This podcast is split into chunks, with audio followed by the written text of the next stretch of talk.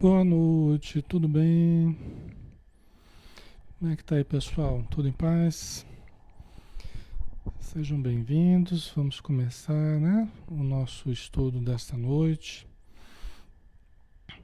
Aproveitando mais essa oportunidade, né, para a gente aprender, para a gente estudar junto e para a gente conviver, né, num clima de paz, de harmonia. Vamos fazer a nossa prece, pessoal. Vamos juntos, né? Levarmos o pensamento. Vamos fechar os olhos e vamos nos abrir em termos de espírito, tendo uma receptividade às energias do alto, aos pensamentos que chegam até nós por via da intuição, da inspiração Senhor Jesus, abençoa o nosso estudo, abençoa todos os lares aqui representados, todos os familiares que aqui estão, os amigos, que todos possamos aproveitar, Senhor, esses momentos, esses minutos que passam tão rápidos na nossa vida, mas tão preciosos, pela oportunidade de ressignificarmos tudo que nós realizamos na nossa vida as importantes áreas da nossa existência. Então, que possamos encontrar sempre significados novos, encontrando mais motivação, mais interesse pela vida, mais alegria, né? mais aproveitamento das oportunidades. É o que nós desejamos, Senhor. E que os bons espíritos nos auxiliem amparando os necessitados da vida espiritual que estejam ligados a nós, que estejam em torno de nós para também aprenderem. Obrigado e que a tua paz permaneça conosco. Que assim seja. Muito bem, pessoal. Boa noite. Meu nome é Alexandre Xavier de Camargo, falo aqui de Campina Grande e todos são muito bem-vindos, tá? Este é um trabalho extensivo da Sociedade Espírita Maria de Nazaré. E quem quiser conhecer o nosso trabalho, nossa casa espírita, todos os sábados às 16 horas nós temos palestras, depois passe e por fim temos o atendimento individual com as pessoas que nos procuram, tá? Serão todos bem-vindos. Nós vamos dar sequência, pessoal. Nós terminamos a apresentação do livro Ser Consciente e aí eu vou pedir permissão para vocês para fazer o seguinte: como eu já conheço esse livro, é, já fiz estudos dezenas de vezes do estudo desse livro completo, né? É, então eu sei as, as partes que interessam mais para gente. Eu sei que no comecinho dele a gente tem um, muitas questões filosóficas aqui que são interessantes, são importantes, tal. É importante a gente ler, estudar, tal. Só que para nós aqui, uma população tão heterogênea que está aqui estudando conosco, é interessante a gente fazer uma abordagem mais prática, sabe? Então eu queria pegar, para a gente começar o nosso estudo, eu queria pegar a partir do tópico, quem está acompanhando no livro aí, eu queria pegar a partir do homem psicológico maduro, tá? No meu livro aqui é a página 21. Eu vou colocar para vocês os slides aí como eu tenho feito, tá? Porque aqui nesse ponto a gente já começa, a Joana de Anjos já começa a entrar na questão psicológica mesmo, tá? Questão de comportamento, né? Antes ela vai trabalhando uma série de questões filosóficas que embasam a, a transpessoal, né? Inclusive, me coloco à disposição, quem quiser ler esses, esses tópicos iniciais, é pouca coisa, né, no início. E eu vou tirando as dúvidas que vocês forem colocando, que vocês forem ter necessidade, eu vou, eu vou, eu vou respondendo para vocês, tá? Não teria dificuldade. Mas para a gente pautar o nosso estudo aqui, eu preferia uma coisa que chegasse mais a vocês, né? Não fosse uma coisa muito complicada, as correntes psicológicas, estudar cada uma delas, tal. Isso aí não vai ser muito de interesse para vocês, tá? É mais de interesse assim para estudiosos do comportamento, estudiosos da própria psicologia e tal, né? Mas aqui nós estamos numa população Muitos estão começando a conhecer o Espiritismo, muitos estão começando a ter contato com a, com a psicologia transpessoal também, né? Então, vamos mais devagar aí, né? Tá? E nós vamos trabalhar todos os conceitos que ela coloca no início, nós vamos trabalhar, só que é, é indo para frente e no momento certo. A gente vai trabalhar todos os conceitos, tá bom? Ok, vamos lá, né? Então, vamos continuar nosso estudo do livro Ser Consciente, de Joana de Ângeles, o médium de Valdo Franco. E nós estamos no estudo 6, né? E vamos entrar no homem psicológico maduro, tá? Então vamos lá. Aí continua, né? Ah, começa a Joana de Ângeles aqui. O ser humano é o mais alto e nobre investimento da vida. Momento grandioso do processo evolutivo, que para atingir a sua culminância, atravessa diferentes fases que lhe permitem a estruturação psicológica, seu amadurecimento, sua individuação, conforme Jung. Quem foi Jung, né? Jung foi um, um psiquiatra suíço, né? Nascido no século XIX, em 1875 e morreu em, em 1961. Né? Ele foi um psiquiatra e psicoterapeuta que fundou a psicologia analítica. Tá? É um dos, um dos nomes mais importantes aí da psicologia. Tá? A gente sempre estuda, né? no curso de psicologia, a gente estuda algumas coisas de Jung, né? Então, é, o que que Jung dizia, né? E o que que ela está dizendo? O que que Joana de Ângeles está dizendo aqui? Que nós, seres humanos, nós somos o ponto alto, né? O ponto alto da evolução aqui, da evolução das espécies, né? Nós passamos por todo o processo evolutivo desde que nós nascemos, desde que fomos criados no berço dos oceanos como seres unicelulares que éramos, uma amebinha ali no, no, no, no oceano, e nós fomos é, subindo a superfície do oceano, atingimos o, o a, a, atingimos o charco, né? atingimos a, as extremidades ali do, do oceano, nós chegamos à Terra, né? nos debatemos no charco, nos debatemos na lama, né? É, nos mangues da vida aí, depois atingimos a terra firme, né? fizemos, continuamos o processo evolutivo. Isso tudo, pessoal, até chegarmos ao ser humano, nós levamos um bilhão e meio de anos. Então, todos nós temos pelo menos um bilhão e meio de anos tá? que foi o período da nossa evolução até chegarmos a termos o primeiro pensamento contínuo enquanto ser humano. Dizem os espíritos que de lá para cá passaram apenas passaram-se apenas 200 mil anos. Você imagina, nós passamos um bilhão e meio de anos evoluindo nos reinos inferiores e no, no, enquanto ser humano, até hoje, passaram-se apenas em torno de 200 mil anos que é muito, muito pouco, né? Muito curto período, tá? Mas a gente veio evoluindo e nós estamos aqui na Terra, né? Vamos dizer assim, o ser humano é o ponto alto, né? É o ponto alto, é, é o mais alto e nobre investimento da vida. Aí a gente vê a importância de cada ser humano, né? Porque cada ser humano que existe já passou por todas as fases anteriores, né? Os reinos animais, né? Já passou por todos a escala filogenética que a gente chama, né? A evolução filogenética das espécies, né? Certo? Então, qualquer ser humano já chegou num ponto muito interessante. Ah, Alexandre, mas o ser humano ele pode fazer muita coisa ruim. Pode fazer muita coisa, pode fazer muito mal. Pode, e nós fazemos. Assim como podemos acertar também, porque nós já temos o livre-arbítrio e tal, né? Nos reinos inferiores, a gente não acertava e errava, porque a gente não tinha nem livre-arbítrio.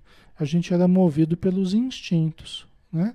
Que é uma inteligência automática, que foi automatizada ao longo de milhões e milhões de anos, né? Agora, o, o, a inteligência acompanhada do livre-arbítrio, vamos dizer assim, abre a possibilidade de errarmos, né? Então, hoje nós estamos exercitando o livre-arbítrio e por isso que nós erramos. Acertamos, erramos, caímos, levantamos, isso é natural no momento que nós estamos, tá? Só que é, nós estamos num momento que nós nunca estivemos tão alto, nós nunca estivemos tão evoluído quando nós estamos hoje, vamos dizer assim, né? Não quer dizer que a gente está muito evoluído, mas quer dizer que nós nunca estivemos no patamar que nós estamos hoje. Em termos evolutivos, nós estamos no nosso momento né, mais interessante. Ok, pessoal? Faz sentido para vocês? Né?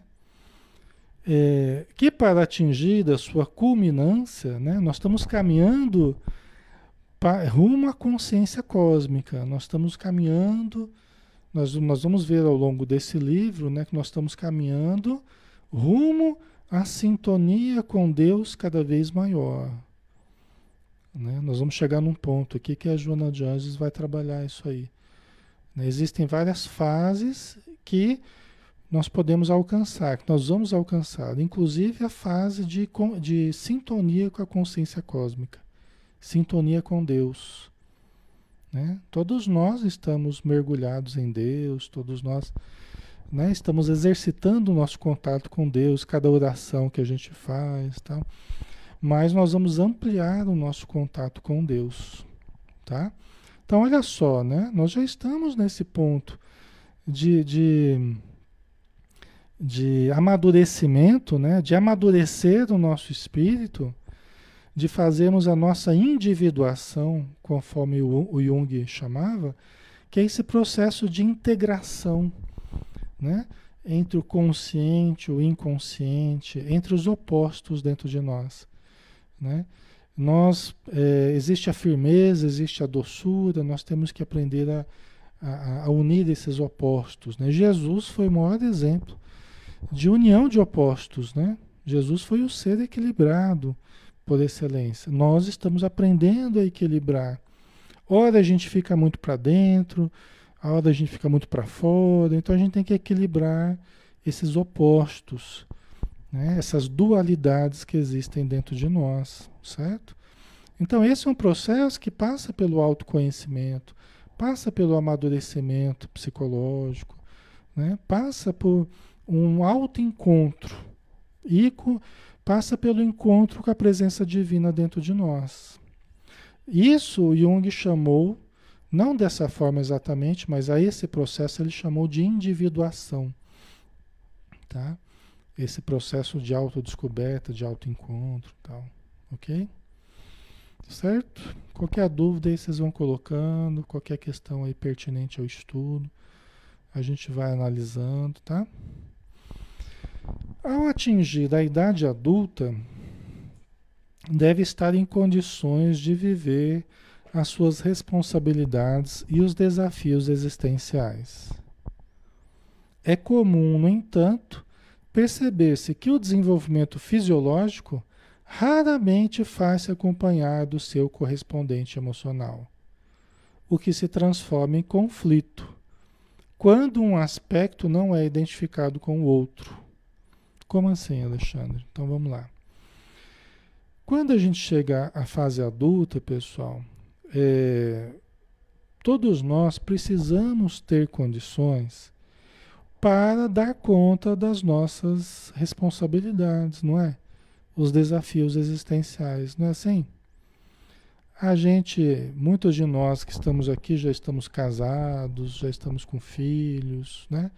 Pode ser que um ou outro não, mas a maioria vai chegando à fase adulta, vai constituindo família, começa a trabalhar, começa, né, vai se estruturando de modo que se sustente, de modo que sustente a família, de modo que, que, que consiga se manter, né? independente dos pais, não é assim?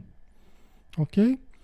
Então, é, isso é o que se espera de um processo de crescimento, né? Que a gente vai crescendo, a gente vai crescendo fisiologicamente, né? E a gente precisa ter condição de dar conta dos, dos desafios existenciais.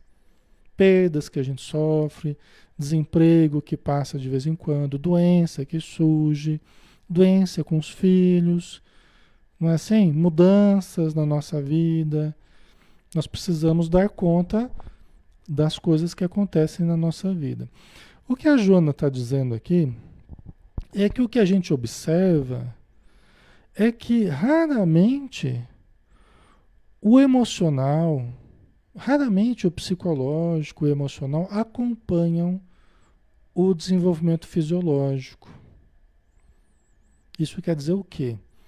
Que nós podemos crescer fisiologicamente, ou seja, eu estou já com 40 anos, eu estou com 30 anos, ou com 20 anos, mas às vezes eu tenho reações de 12 anos, de 15 anos, de 16 anos, de 10 anos, de 5 anos. Não é assim? Às vezes a gente, ser humano, não tem reações infantis. Né? A gente não reage, às vezes tem gente que até vai, fulano é pior do que criança. né? Seja pela irresponsabilidade, seja pela, pela, pela dificuldade em repartir, né? A criança fica lá segurando os brinquedos, não quer repartir, não é assim? Então, às vezes, a gente, a gente mantém, né? Todos nós mantemos certos ganchos no passado. Na adolescência, nas fases anteriores de infância, todos nós temos certos ganchos psicológicos, né? Segurando a gente lá nas fases do passado. Do passado dessa existência, eu estou dizendo, tá? A princípio. Ok? Então, isso acaba criando uma certa desincronia entre a idade fisiológica que a gente tem e entre a idade emocional, a idade mental, a idade psicológica que a gente manifesta. Entendeu? Isso, veja bem, aqui eu estou falando, todos nós, tá? não é nenhum demérito para a gente. Né? Nós acabamos agindo de uma forma imatura, nós acabamos agindo de uma forma infantil, a gente acaba se defendendo como quem estava se defendendo quando tinha feito alguma coisa errada, né? se defendendo dos pais. Se... Então, às vezes a gente faz assim ainda, né? É natural, tá? Que isso aconteça, né? Ok? Então, ok? Isso se transforma, como ela diz aqui no finalzinho ó, desse parágrafo, o que se transforma em conflito quando um aspecto não é identificado com o outro, ou seja, o aspecto emocional, mental, emocional, psicológico, não é identificado com orgânico. Por exemplo, às vezes você vê meninas que meninas brincam com boneca ainda, né? É, é, tem uma, uma mentalidade muitas vezes ainda bastante infantil e estão com o corpo de mulher. Não é? Não tem acontecido muito isso?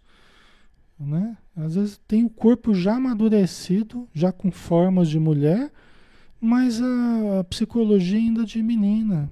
Nem se interessa por, pelos meninos, não tem aquela malícia, não tem, mas está com o corpo de mulher.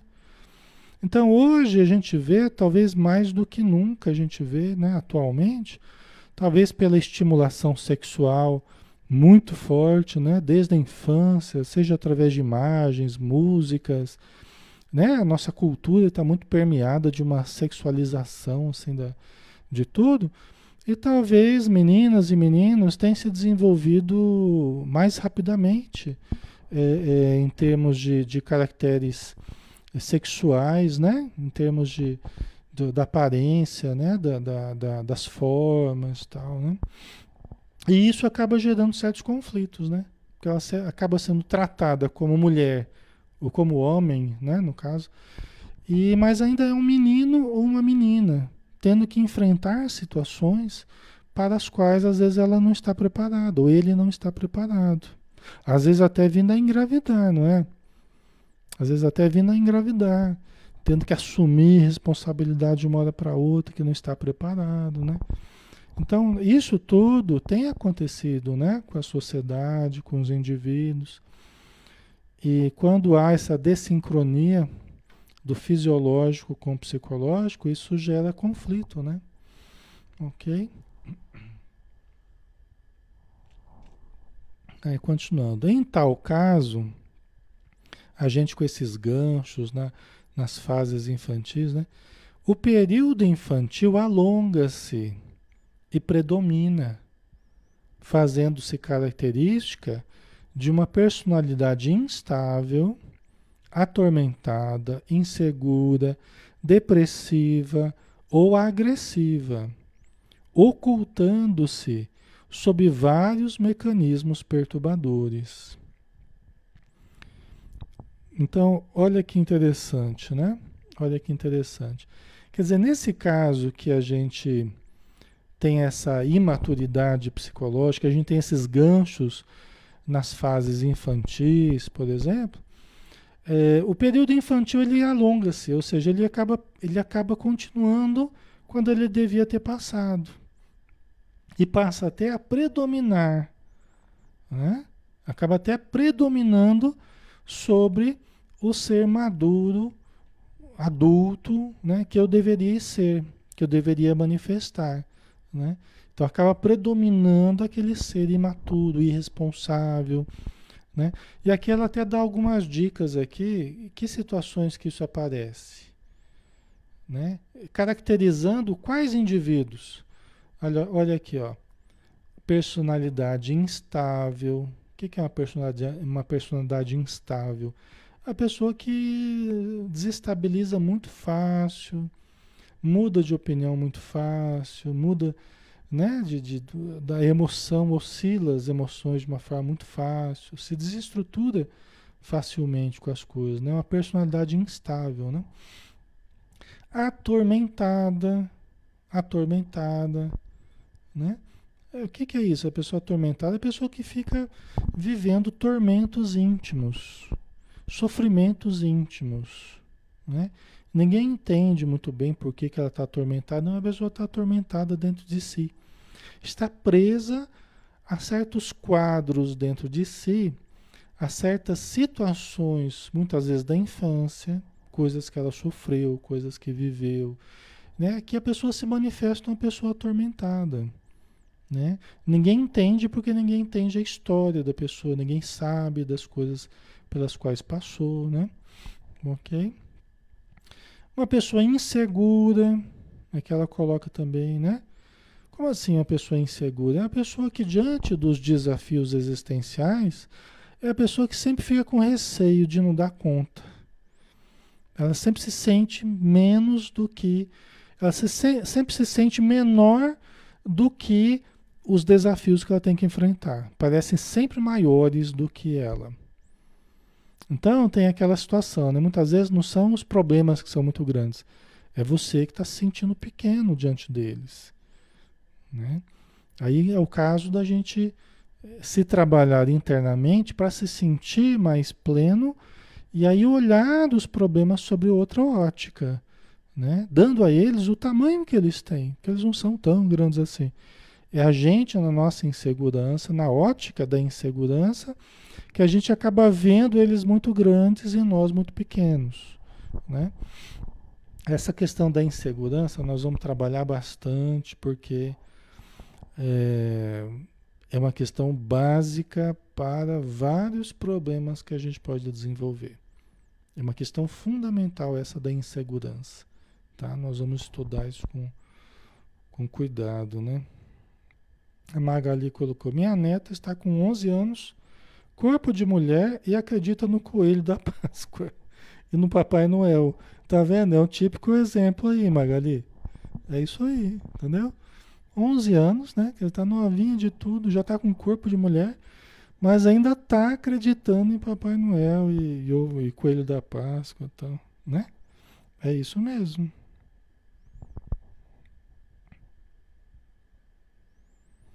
A Flávia colocou algum trauma que teve, pode ficar guardando para si, né? Exatamente. Situações, né, que marcaram muito, é, muitas vezes nos retém. Lembra aquilo que eu falava, acho que na, na, na terça-feira, né? Não sei se vocês estavam aqui no estudo, eu falava que nós não podemos mudar o que passou. Né? Nós não podemos mudar a nossa história. Nós podemos trabalhar as, as emoções que ficaram associadas às vivências que tivemos. Tá? Porque em todos os momentos nós temos uma vivência, nós estamos tendo uma vivência aqui agora, né? Nós estamos aqui estudando. Só que não apenas estamos tendo essa vivência, nós estamos guardando uma impressão emocional, né? Nós estamos guardando uma impressão sentimental, emocional desse momento aqui. Nós vamos guardar isso ou como uma coisa boa ou como uma coisa ruim. Né? E se for uma coisa muito ruim que eu estiver vivendo, pode ser até traumática, ou seja, eu posso ter estímulos que eu não consiga nem trabalhar isso. Então eu acabo guardando essa recordação permeada de conteúdo negativo, conteúdo emocional é, pesado, né? Traumático aí no caso, ok? Certo? E isso faz mal para gente, porque esses núcleos, né, essas recordações carregadas de energia negativa, carregadas de emoção densa, pesada, de ódio, de medo, né? E, e qualquer outra coisa que a gente sinta mais pesado, isso tudo fica no inconsciente fazendo mal para gente. Tá? É como aquela sujeira que você coloca embaixo do tapete. Né? Ela tá ali, tá ali às vezes está cheirando mal, tá, né? Uh, o pó está ali manifestando de alguma forma.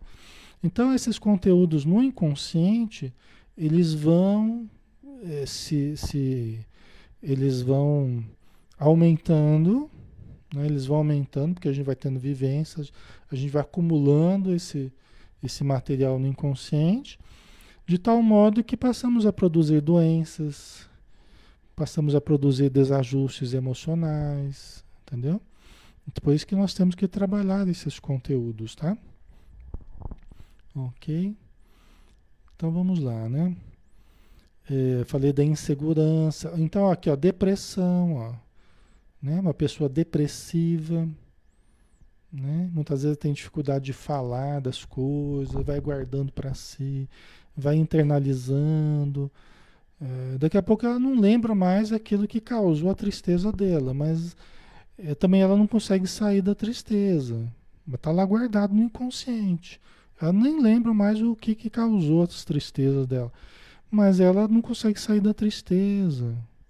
Né? E está cada vez mais o desânimo, o desinteresse pela vida e tal. E às vezes foram situações lá de anos atrás, de décadas atrás, que ela não conseguiu superar, tá? Certo? Então, é, são esses ganchos né, na infância, né? Na adolescência, né? dependendo da, da situação, né? que faz ela ficar é, depressiva ou agressiva. Né? Aí qualquer coisa ela estoura, briga com todo mundo, onde vai faz barraco, reage, né? Pessoa muito reativa, né? Se você fala uma coisa, a pessoa já retruca, né? De uma forma agressiva, né? É, é desproporcional, vamos dizer assim, né? Briga, agride, entendeu? Então, isso é, é, também característica da presença da infância com seus problemas, tá? Então, tudo isso, pessoal, né, é o período infantil alongando-se e predominando, mesmo agora na nossa fase adulta, que se oculta através de vários mecanismos perturbadores. Aqui ela citou alguns, né? Mas nós ocultamos os conflitos passados através de mecanismos perturbadores, às vezes vícios que a gente entra, né? para tentar esquecer o passado, para tentar esquecer os, os problemas que viveu, entendeu? o abuso que sofreu. Aí tem várias situações, né? Então a gente acaba se ocultando através de mecanismos perturbadores, tá? Nós vamos estudar tudo isso em profundidade, tá? A gente só está iniciando. Ela continua dizendo, né? O seu processo de amadurecimento psicológico, portanto, pode ser comparado a uma larga gestação, cujo parto doloroso propicia especial planificação. Então vamos dar uma paradinha aqui, né? Por que, que ela compara o nosso amadurecimento psicológico a um parto? Ou, desculpa, a uma gestação, a uma larga gestação. Né? Porque ela quer dar a ideia da, da, da progressividade da coisa, né? da progressividade do nosso amadurecimento psicológico, ou seja, é algo progressivo. É algo que vai crescendo. Mas também a gente passa por tensões.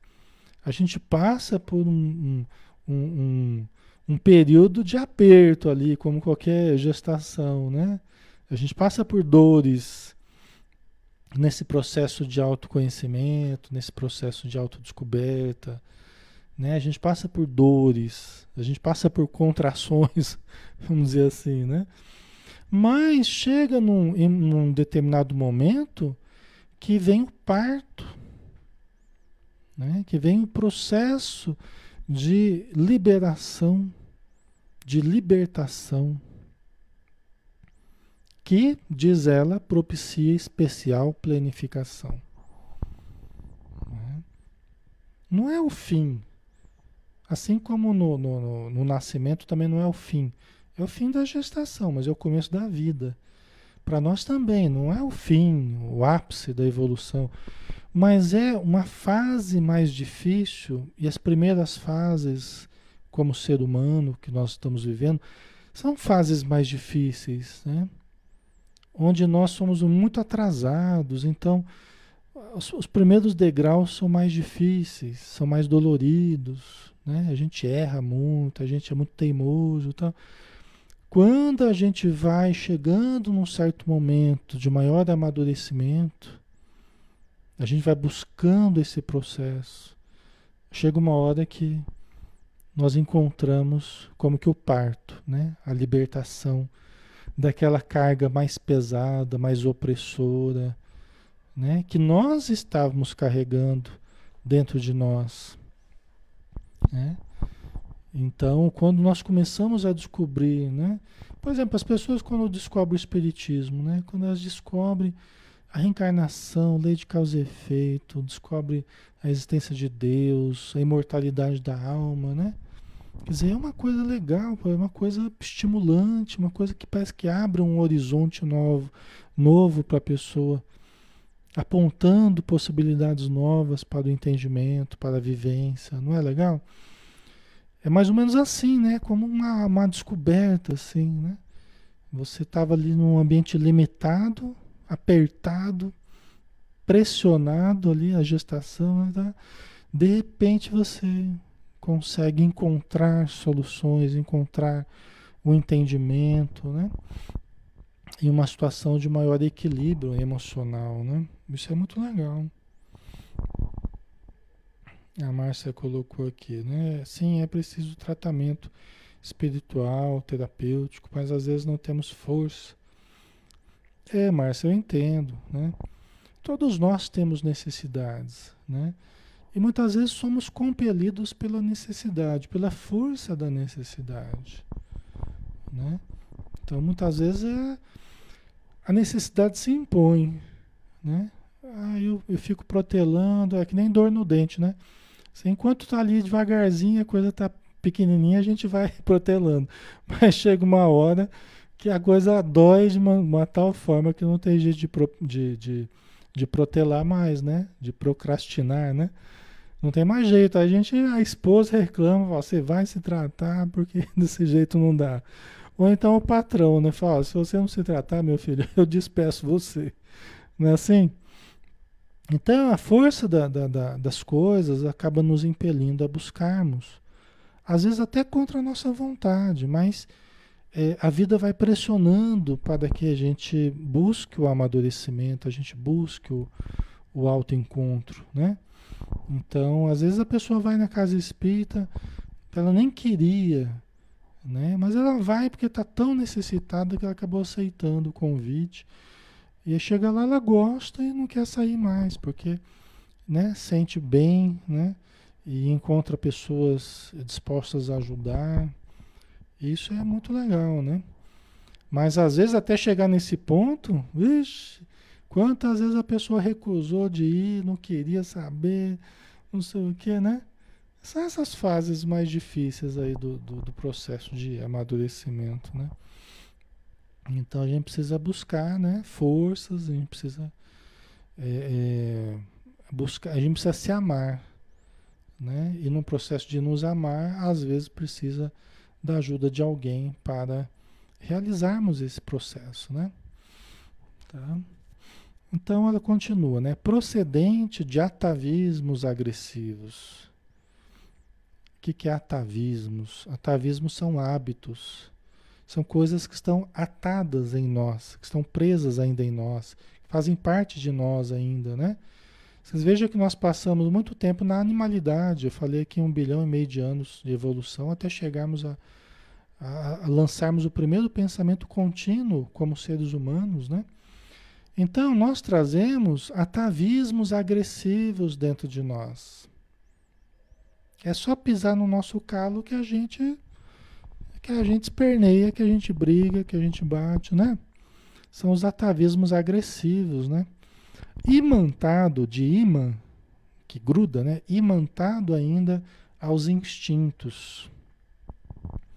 O ser cresce sob pressões que lhe despertam a necessidade de desabrochar dos valores adormecidos.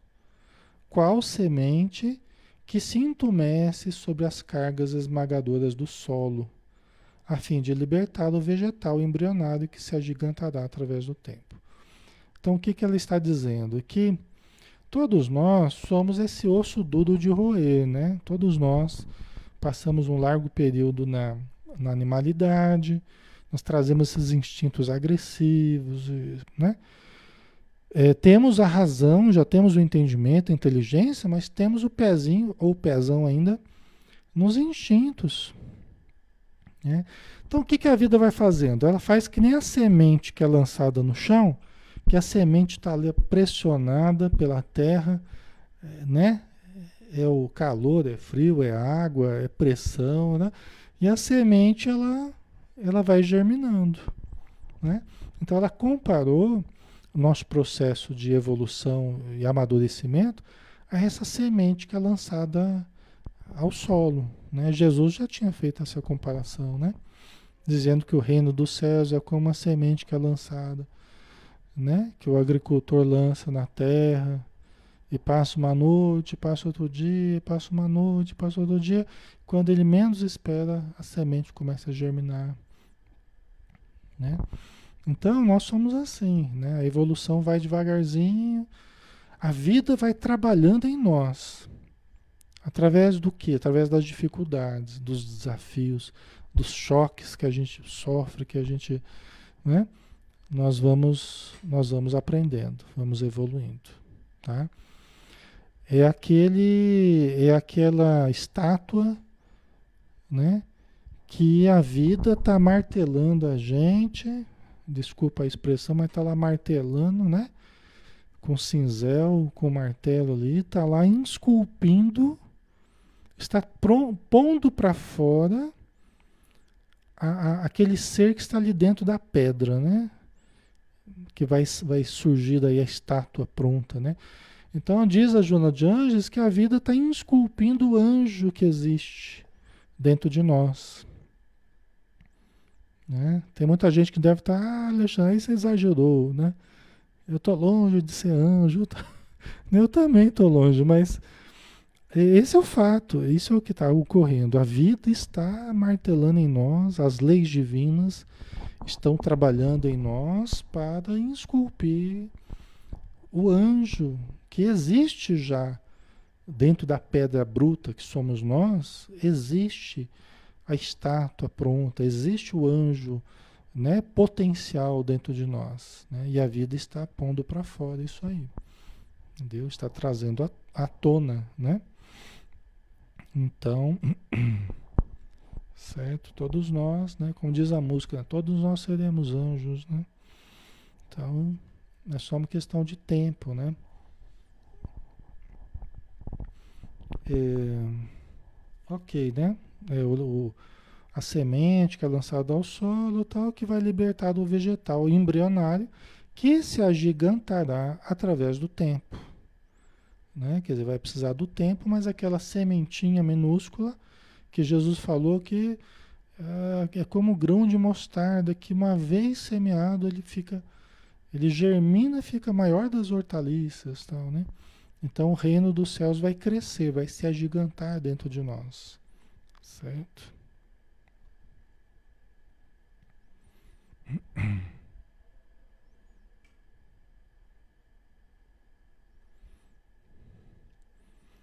A Renata colocou, boa noite Alexandre, boa noite. O povo diz que aqui se faz, aqui se paga. Paga aqui nesta vida ou na outra. Paga nessa e na outra, e nas outras, né? É. Eu conseguiria ver uma pessoa que me prejudicou pagando aqui neste plano? Pode ser que você veja pessoas que fizeram mal para você, que vão passar por situações que elas precisarem passar, assim como você também vai passar por situações que você já criou também. Seja nessa vida, seja na vida passada, nas vidas passadas. Né? Nenhum de nós é flor que se cheire, né? no sentido de que todos nós trazemos nossos débitos, né? E o problema, é, Renata, é que a gente não deve ficar muito na expectativa que os outros paguem as coisas, sabe? A gente deve exercitar a misericórdia, né? Jesus falou, né? inclusive através da parábola do, do que fala sobre misericórdia, né? O, o, o credor incompassível, né? Dizer, aquele que não teve misericórdia com o outro, ele acabou não tendo a misericórdia de Deus, né? Na historinha que Jesus contou, né? O credor incompassível. Então nós precisamos exercitar a misericórdia com o outro, o perdão, para que nós também obtenhamos a misericórdia e o perdão também. Porque nós também já erramos muito com os outros. Talvez a gente se lembre hoje das coisas que alguém errou conosco, mas e as coisas que a gente já errou com os outros também? Entendeu? Então, quando a gente se detém muito no que o outro tem que pagar, é, a gente começa a esquecer da nossa vida, a gente começa a esquecer dos nossos deveres e do que a gente tem que pagar a vida também, né? Então, não é muito interessante a gente se deter no outro, não. É, muito, é mais interessante a gente olhar para dentro da gente e olhar o que, que a gente pode fazer para melhorar né? dentro de nós, né? O outro vai pagar o que ele tiver que pagar, assim como nós também pagaremos o que tivermos que pagar. Né? Ok? Então vamos lá. Fatores compressivos de compressão, de pressão, né? Fatores compressivos e difíceis de liberados, de serem liberados pelos processos castradores do ambiente quase sempre contribuem para que se prolongue a sua imaturidade psicológica. Como entender isso aqui, né? Que o que ela está dizendo assim, nós trazemos dentro de nós conteúdos que estão lá é, é, é estão lá guardados, comprimidos no nosso inconsciente, que a gente a gente esqueceu deles porque a gente queria esquecer mesmo, porque a gente não, não queria ficar lembrando disso. A gente pôs lá para esquecer. E passou algum tempo, a gente esqueceu mesmo. Mas a energia dele ficou lá guardada. Às vezes a gente lembra, tal, né? A energia ficou lá guardada. Aquela lembrança ficou lá com aquele conteúdo emocional. E os fatores castradores do ambiente, que, que é a castração, né? É quando você interdita o desejo de alguém, né? Você castra, você corta a possibilidade daquela pessoa se expressar no ódio que ela tem, na mágoa que tem, no rancor, no, em tudo, né? Contar a história, contar a verdade. Então, quando você interdita e quando você caça, né? E o ambiente, ela diz aqui que o ambiente, infelizmente, é de muita, né? Os processos castradores do ambiente quase sempre contribuem para que se prolongue a sua imaturidade. Por quê? Porque a pessoa vai continuar guardando aqueles conteúdos dentro dela, continua guardando, não se abre. Por quê? Porque sempre que se abria, é, sempre que contou para alguém a ocorrência, né, é, é, aumentava mais o problema, porque a pessoa lidava mal, ou saía contando para os outros, ou ridicularizava ela, tal. Aí foi guardando cada vez mais aquele conteúdo, né? Por quê? Porque o ambiente, muitas vezes, ao redor, não ajuda muito para solucionar. Às vezes ajuda para botar mais fogo na situação, né? Então, isso não ajuda muito terapeuticamente. Por isso que, às vezes, um profissional pode ser ativado, e pode ser utilizado é, com recursos, né? Para realmente ajudar, né? Certo?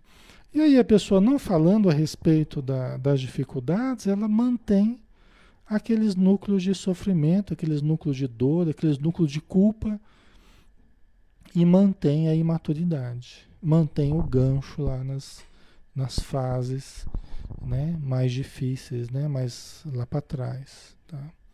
Ok? Ela continua, né? Do ponto de vista tradicional, apresentam-se os fatores hereditários, né? A herança genética que a gente traz na formação do corpo. Quais são os fatores que interferem na nossa vida? Os fatores genéticos, né? hereditários, psicossociais. Então ela não descarta, nessa visão, a gente não descarta o fator psicossocial. O que, que é isso? São os fatores no meio que a pessoa é, nasceu, né? na comunidade que ela nasceu, como é que eram os fatores psicossociais?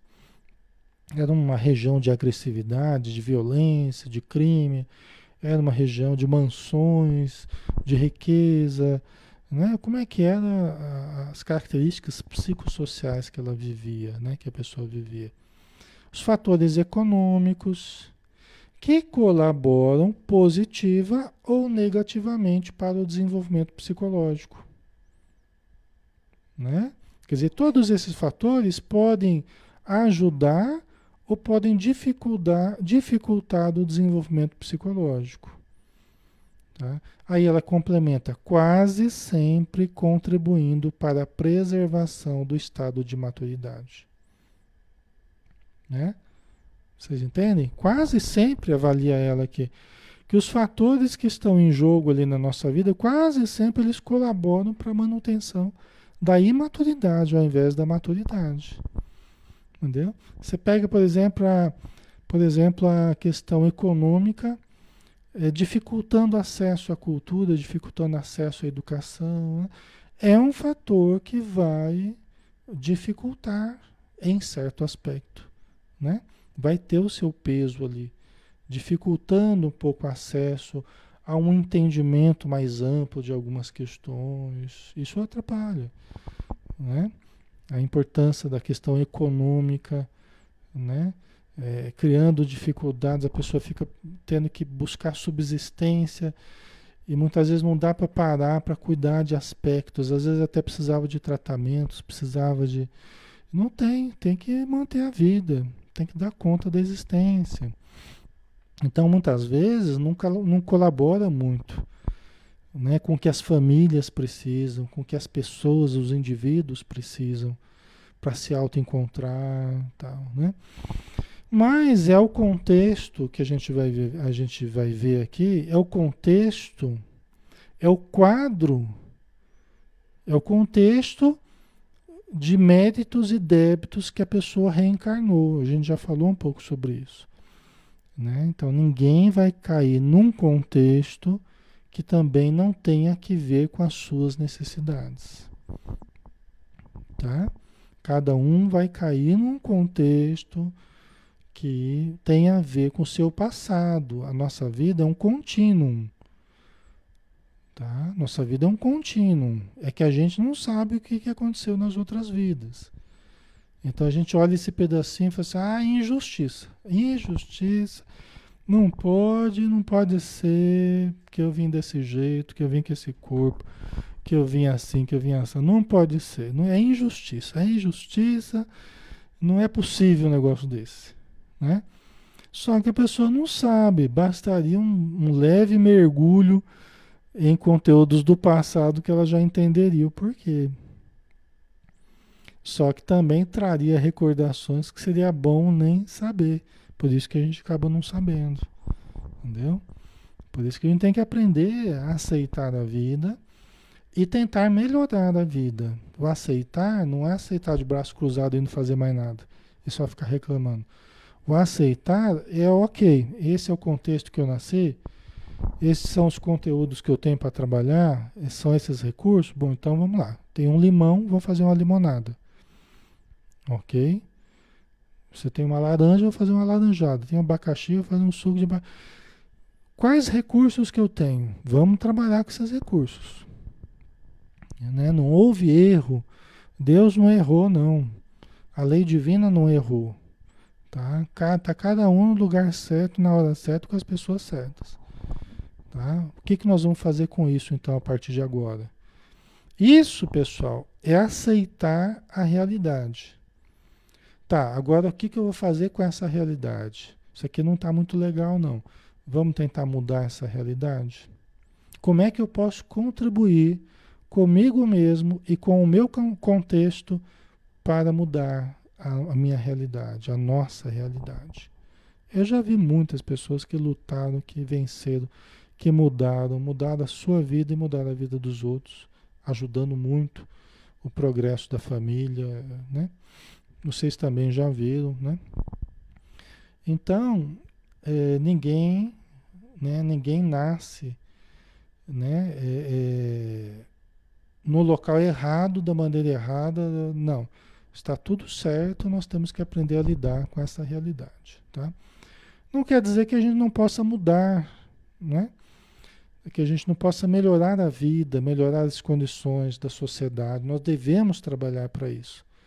Mas não de uma forma revoltada, não de uma forma odienta, mas de uma forma com boa vontade, fazendo a nossa parte, né? Ok. Porque senão, pessoal, a gente cai naquilo, a gente fica lá naquela mesma postura infantil, né? Agressiva, né? Ou depressiva que a gente acabou de falar. Quer dizer, a gente acaba prolongando.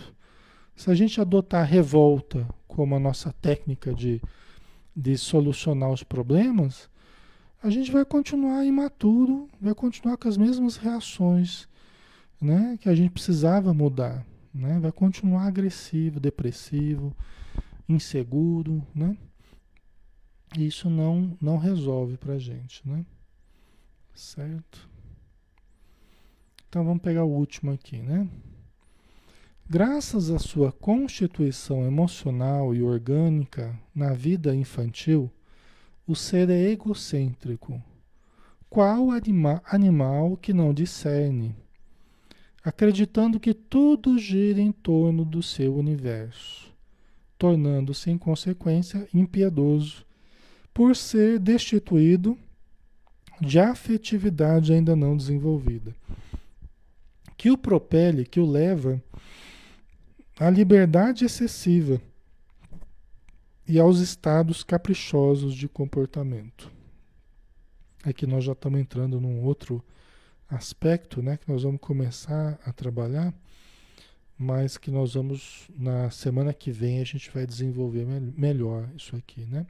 Vamos começar a trabalhar isso agora. Graças à sua constituição emocional e orgânica, né? Quer dizer, quando Na vida infantil, o ser é egocêntrico, ou seja, quando a gente nasce, nós somos seres é, absolutamente dependentes. Por quê? Porque somos frágeis. Né? Se nós deixarmos uma criancinha pequena para se virar, ela vai morrer.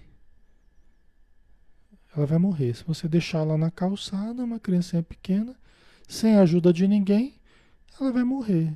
Não vai? Ela vai morrer. Por quê? Nós somos um dos seres mais frágeis que existe é, na vida, na, na, na natureza. O ser humano é um dos seres mais frágeis que existe ao nascer. Por que, que Deus estruturou dessa forma? Por que, que a evolução levou a isso? Porque nós precisaríamos da ajuda uns dos outros. Né? Se você pega outros bichinhos aí, eles saem do ovo, saem da casca ali, já sai batendo as, as patinhas e tal, e já vai pro mar, né? Tem muitos que são assim, eles se viram, já ficam independentes, já tem que fugir das, dos predadores e se virar. O ser humano não consegue fazer isso, tá? O ser humano não consegue fazer isso. Ele morre se não tiver ajuda de ninguém. Tá? Então, é, a vida se estruturou assim para que nós nos ajudássemos, para que nós tivéssemos apoio da sociedade, tivemos, tivéssemos apoio da família, tivéssemos apoio uns dos outros, mesmo que não sejam familiares consanguíneos, né? mas pessoas que me sustentem, pessoas que me ajudem, certo? Só que nessa fragilidade que nós temos ao nascer, nós somos muito dependentes, então nós ficamos ali na dependência total de um grupo de pessoas, ou pelo menos de uma pessoa, né? Geralmente são mais pessoas em torno da criança. Quando a criança vem, ela mexe com o grupo todo, não mexe? A família inteira já quer saber, já traz presente, já faz festa, né? Ah, mexe com o grupo social, mexe com os amigos, mexe com. Normalmente, né? Tirando as situações mais difíceis e tal, mas normalmente é assim, não é? Faz chá de bebê, tal, não é? É esse ambiente de socialização, né? Esse ambiente de, de aproximação que acaba apoiando a mãe, acaba apoiando a criança, né? Acaba ajudando, dando coisas, tal. Isso é natural, né? Ok? Só que também o fato da gente ficar nessa dependência, né? E todo mundo em torno da gente, todo mundo dando carinho, todo mundo brincando, e todo mundo dando presente, to, né? E troca fralda, e dá o seio, e dá mamadeira, e dá chupeta, né? Ah, o que que acontece? A gente vai crescendo e a gente, e a gente se torna, né? A gente, a gente acaba sendo, né? De uma forma muito egocêntrica. O que, que é uma forma egocêntrica, né? Como se nós fôssemos o centro da vida. Porque afinal de contas, durante tanto tempo ficaram em torno de mim ali, dando tudo o que eu precisava. Era só dar uma choradinha que o pessoal já vinha trocar fralda, já vinha dar mamar, já vinha, né? Então eu vou achando, né, eu vou sentindo e vou, e vou achando que eu sou o centro da vida e que tudo gira em torno de mim. Porque é mais ou menos assim, né? Com a criança pequena é mais ou menos assim. Acaba tudo mesmo girando em torno da criança, não é? é? Quem cuida tem que ficar em função da criança, os horários da criança, as necessidades da criança. Isso é, um, é o normal, não é? Quem já teve filho aí sabe, né? Ok? Então o que que acontece? A pessoa, como diz Joana de Ângeles aqui, né? A pessoa acaba se mostrando egocêntrica. O ser é egocêntrico no começo, né? Como se ele fosse um bichinho. Ela colocou qual animal que não discerne? É como um bichinho. É um bichinho instintivo que está ali, ainda não tem a razão estruturada, não tem a palavra estruturada, né? É um bichinho que está ali chorando, querendo comida, Né? Se ele está sujo, ele fica desconfortável, ele chora, ele berra, até que, que, que os pais é, se toquem, né? resolvam cuidar. Então é assim, né? Acreditando que tudo gira em torno do seu universo, tornando-se, em consequência, impiedoso. A criança, a princípio, pessoal, a criança, a princípio, ela não tem assim muita piedade. Né? A princípio, ela tem necessidades. Ela não quer saber se a mãe é, precisa dormir ou não precisa dormir. Né? A mãe está lá, é aquela fase que a mãe fica acordando a noite inteira para dar para dar mamar para a criança, né? A mãe está lá caindo aos pedaços, né? cansada pela gestação, cansada pelo parto, cansada do dia inteiro cuidando da criança, aí chega à noite a criança fica acordando de hora em hora, de duas em duas horas, não é assim?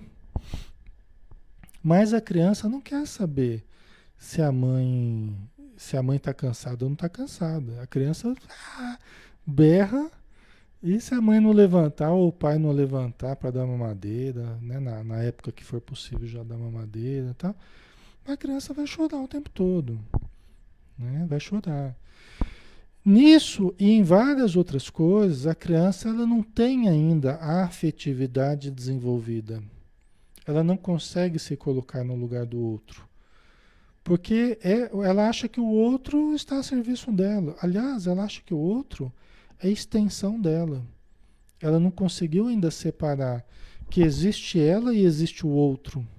Isso ela vai conseguir fazer com o tempo. Ela acha que a mãe é apenas extensão dela.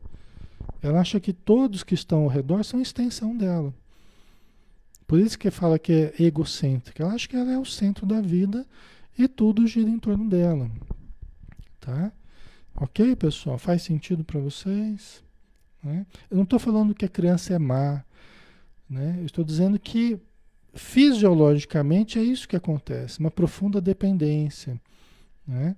Só que aí isso tem uma questão psicológica também, que a criança ela não consegue se separar, ela e o objeto, ela e a mãe. Para ela são uma coisa só. Entendeu? Então ela não sabe o limite dela e o limite da mãe. Então ela não tem como levar a mãe em consideração. Não tem como levar o pai em consideração. Por quê? Porque ela nem sabe que existe a separação entre ela e o pai, ela e a mãe, principalmente a mãe no começo, certo? OK? Só que aí a atitude da criança acaba sendo a atitude impiedosa, né? Ela não sabe o preço de nada, ela não sabe o, o cansaço do adulto, ela, ela simplesmente quer e manifesta o querer, que é natural para ela, né? Mas aí ela não tem ainda a afetividade desenvolvida. O que, como é que vai surgir da afetividade? Né? É quando ela começar a perceber que aquilo que ela faz gera consequências no outro. Por exemplo, se ela apertar o outro, dói no outro. Se o outro apertar ela, dói nela, então ela começa a perceber né, que o que ela faz gera consequência no outro. O que o outro faz gera consequência nela.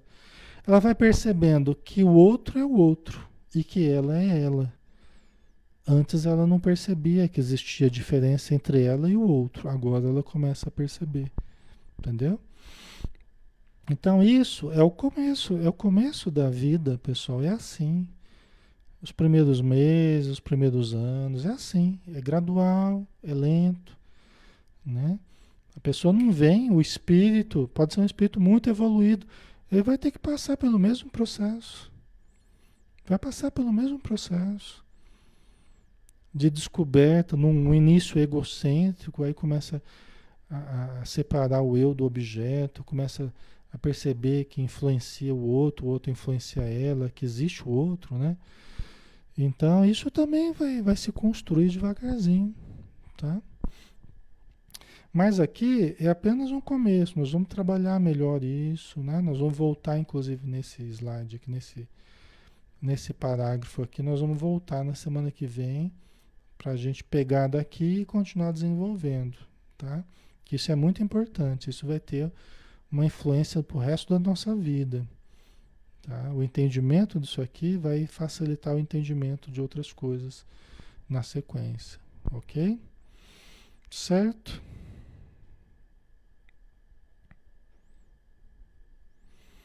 A Maria Lígia colocou: Jesus superou todas as ofensas, sem ser passivo, com grande superioridade. Exatamente, né? E Jesus, Jesus foi criança também, viu? Então ele passou por esse processo. Jesus, como é Jesus, não surgiu falando já, teve que aprender a falar, a engatinhar, né? Jesus passou pelo mesmo processo da reencarnação que todos nós passamos. Né? Certamente com algumas diferenças, né? algumas coisas que já se notava algo diferente, mas é, renascer é recapitular. Né? Quer dizer, se ligar um corpo material é recapitular a evolução. Né? Primeiro dentro do ventre materno, né? onde a gente recapitula toda a evolução das espécies, né? é, nascendo da água, que a gente nasceu nos oceanos, a gente nasce na água de novo. Então a gente recapitula toda a evolução das espécies que a gente fez no, no, na barriga da mãe, no processo de gestação. Quando a gente nasce, aí começa a recapitular toda a evolução na fase humana. Entendeu? Então, os períodos que a gente aprendeu a se movimentar, a andar, né? Primeiro a gente se engatinhava até que a gente consegue se levantar, aí que a gente consegue é, é, falar, né? Começa a surgir do pensamento, pensamento e fala surgiram concomitantemente. Né? Foi um exercício duplo aí de pensar e falar, né? Foi ao mesmo tempo. E então foi surgindo a palavra, surgindo o pensamento, a razão, tal, né? Então é a recapitulação da fase da fase hominal, né? Mas isso a gente continua na sequência para a gente não não prolongar demais, né? Nosso estudo de hoje aqui, tá bom? Então vamos lá, pessoal, vamos fazer nossa prece. Senhor Jesus, obrigado por este dia, obrigado por esse estudo, pela Joana de Anjos nos, tra nos trazer a visão que os Espíritos têm sobre os processos que nós vivenciamos na nossa reencarnação, no nosso desenvolvimento físico, psicológico. Ajuda-nos, Senhor, a termos compreensão para analisarmos as nossas questões em profundidade. Que a tua luz nos ilumine, nos proteja hoje e sempre, Senhor.